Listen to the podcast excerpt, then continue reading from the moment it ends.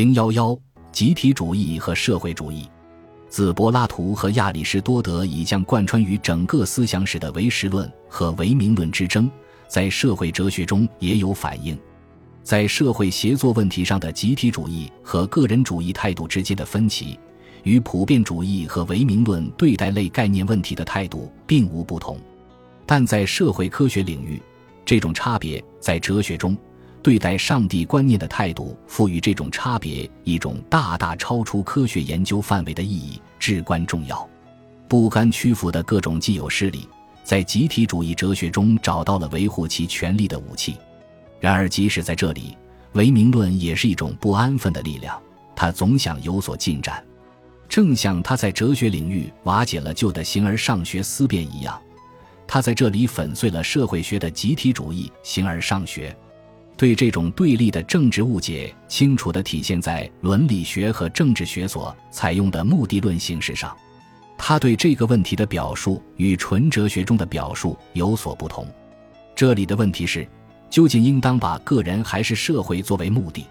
这预设了个人目标与社会整体目标之间的对立。这种对立只有通过一方为另一方做出牺牲，才能得到克服。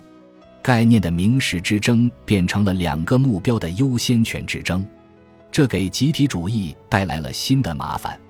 社会集体多种多样，他们之间的目标冲突似乎不亚于个人主义与集体主义的目标冲突，他们的利益分歧也只能通过斗争加以解决。事实上，现实中的集体主义对此不是十分担心，他自认为是统治阶级的唯一守护神。充当着为掌权者提供保护的科学警察的角色，与政治警察没什么两样。但是，启蒙时代的个人主义社会哲学早已解决了个人主义与集体主义之间的冲突。它之所以被称为个人主义，因为它的首要使命是打败占统治地位的集体主义观念，为后来的社会哲学扫清道路。但它绝不是用个人主义的迷信替代已被粉碎的集体主义偶像。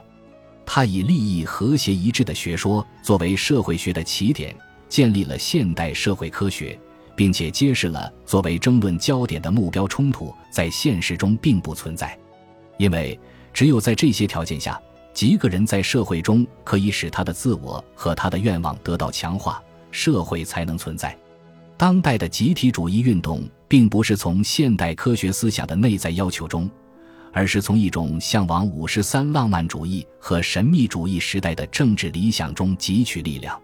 各种精神运动都是思想对习惯、少数对多数的反叛。那些因为精神上强大而成为最强者的人，孤独地对抗着只会哗众取宠的人。他们的重要性仅仅在于他们人数众多。集体主义正好相反，它是那些思想和精神扼杀者的武器。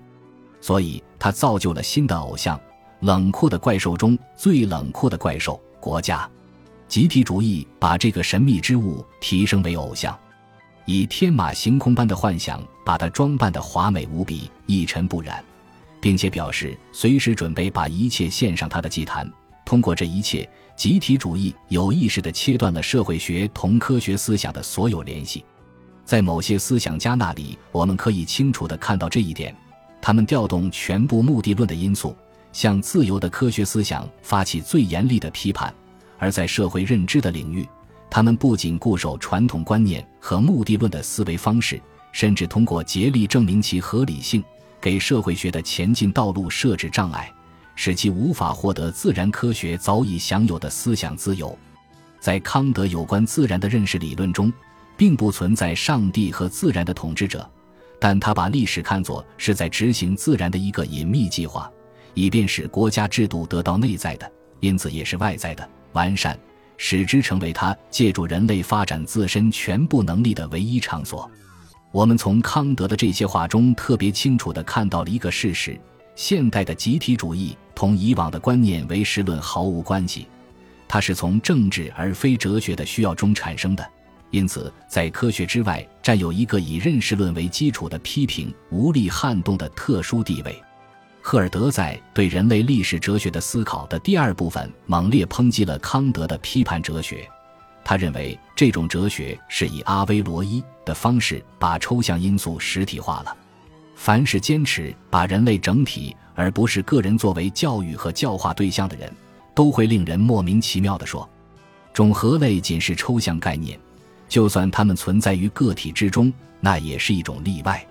即使有人赋予这个抽象概念以人类的全部完美性、文化和最高智慧，这是理念所允许的，但是它并没有对我们人类真正的历史做出什么说明。这就像我在谈到抽象的动物、石头。”金属时，我赋予它们最好的属性，而这些属性作为单独的个体是相互冲突的。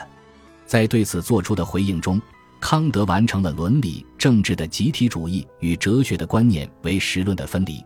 无论谁说没有任何一匹马有脚，但作为类的马是有脚的，他都是在宣扬一种彻头彻尾的谬论。类不过是指所有的个体共有的特征，但是。如果“人类”这一个词的含义是指，一般而言也确实如此，无限延续的世世代代的整体，并且假定这个延续体在不断的向着与它并行的它的宿命线贴近，那就可以无矛盾的说，人类每个部分与这个宿命是渐进线的关系，而人类整体与它是相交的关系。换句话说，不是人类所有世代的连接，而仅仅是它作为一个类，完全得到自己的宿命。数学家能够对此做出阐明，哲学家会说，作为整体的人类的宿命就是不断进步，进步的完成不过是一个理想，但从各方面说是个有用的理想，是一个根据上帝的计划我们必须为之付出努力的目标。在此，集体主义的目的论特征显露无遗，并且与纯粹认知的思想方式之间形成了一道难以逾越的鸿沟。对大自然的隐秘计划的认知大大超出了一切经验。对于它是否存在，它包含什么内容，我们的思想无法提供任何可以得出结论的东西。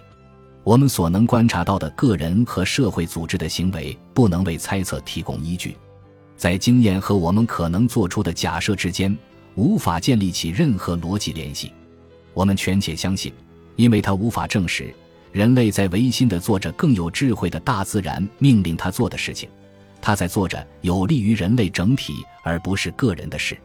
可这哪是符合常规的科学方法呀？事实上，集体主义是无法被解释成有着科学必然性的，它只能用政治需要来说明。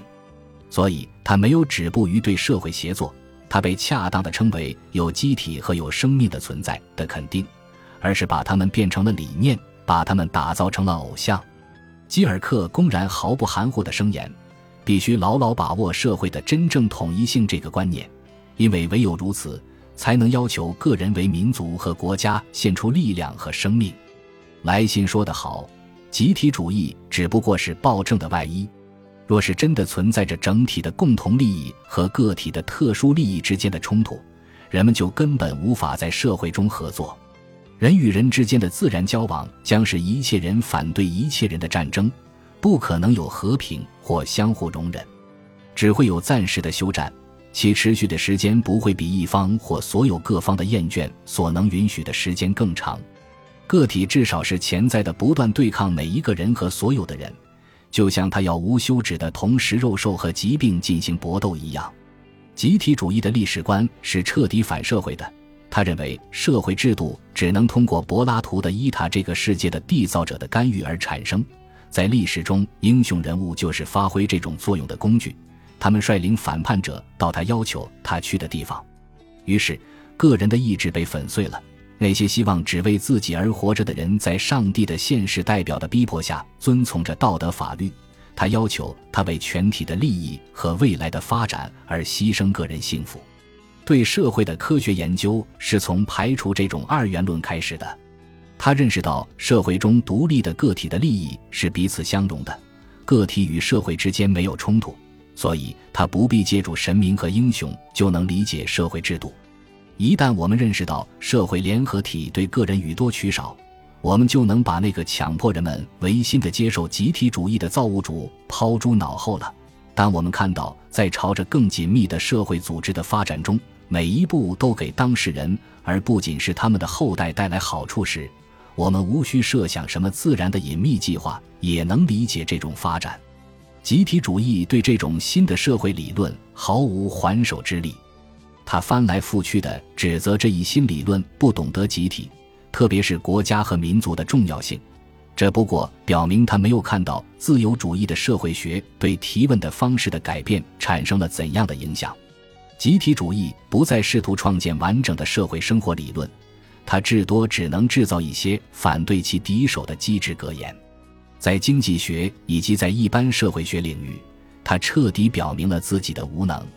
难怪在相当长的时期里，德国人的头脑在从康德到黑格尔的古典哲学的社会理论的支配下，在经济学领域毫无重要建树。打破这一符咒的人，先是图能和格森，然后是奥地利人卡尔门格尔、庞巴维克和维塞尔，都没有受到国家集体主义哲学的任何传染。集体主义处理社会意志问题的方式，最清楚地暴露出他无力克服他在阐述自己的教义时遇到的困难。反复诉诸国家的意志、人民的意志以及人民的判断，丝毫不能解释社会协作中的集体意志是如何产生的。由于集体意志不但不同于独立的个人意志，而且在一些关键方面与后者截然对立，所以它不可能来自许多个人意志的相加或汇总。集体主义者对集体意志的来源言人人殊，这取决于他们各自的政治、宗教和民族信念。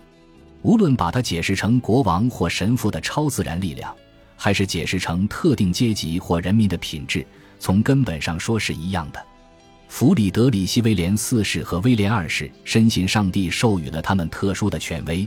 这一信念无疑激励着他们兢兢业业，发挥自身的力量。许多当代人同样相信，并准备为上帝派来的君王流尽最后一滴血，但是科学无法证明这种信念的真实性，正如它不能证实宗教的真实性一样。集体主义是政治而不是科学，它所传播的是价值判断。一般而言，集体主义赞成生产资料的社会化，因为这更接近于他的世界观。不过，也有一些拥护生产资料私有制的集体主义者。他们相信这一制度能更好地服务于社会整体的福利。另一方面，即使没有受到集体主义思想的影响，也可能相信生产资料私有制实现人类各种目标的能力不如公有制。本集播放完毕，感谢您的收听，喜欢请订阅加关注，主页有更多精彩内容。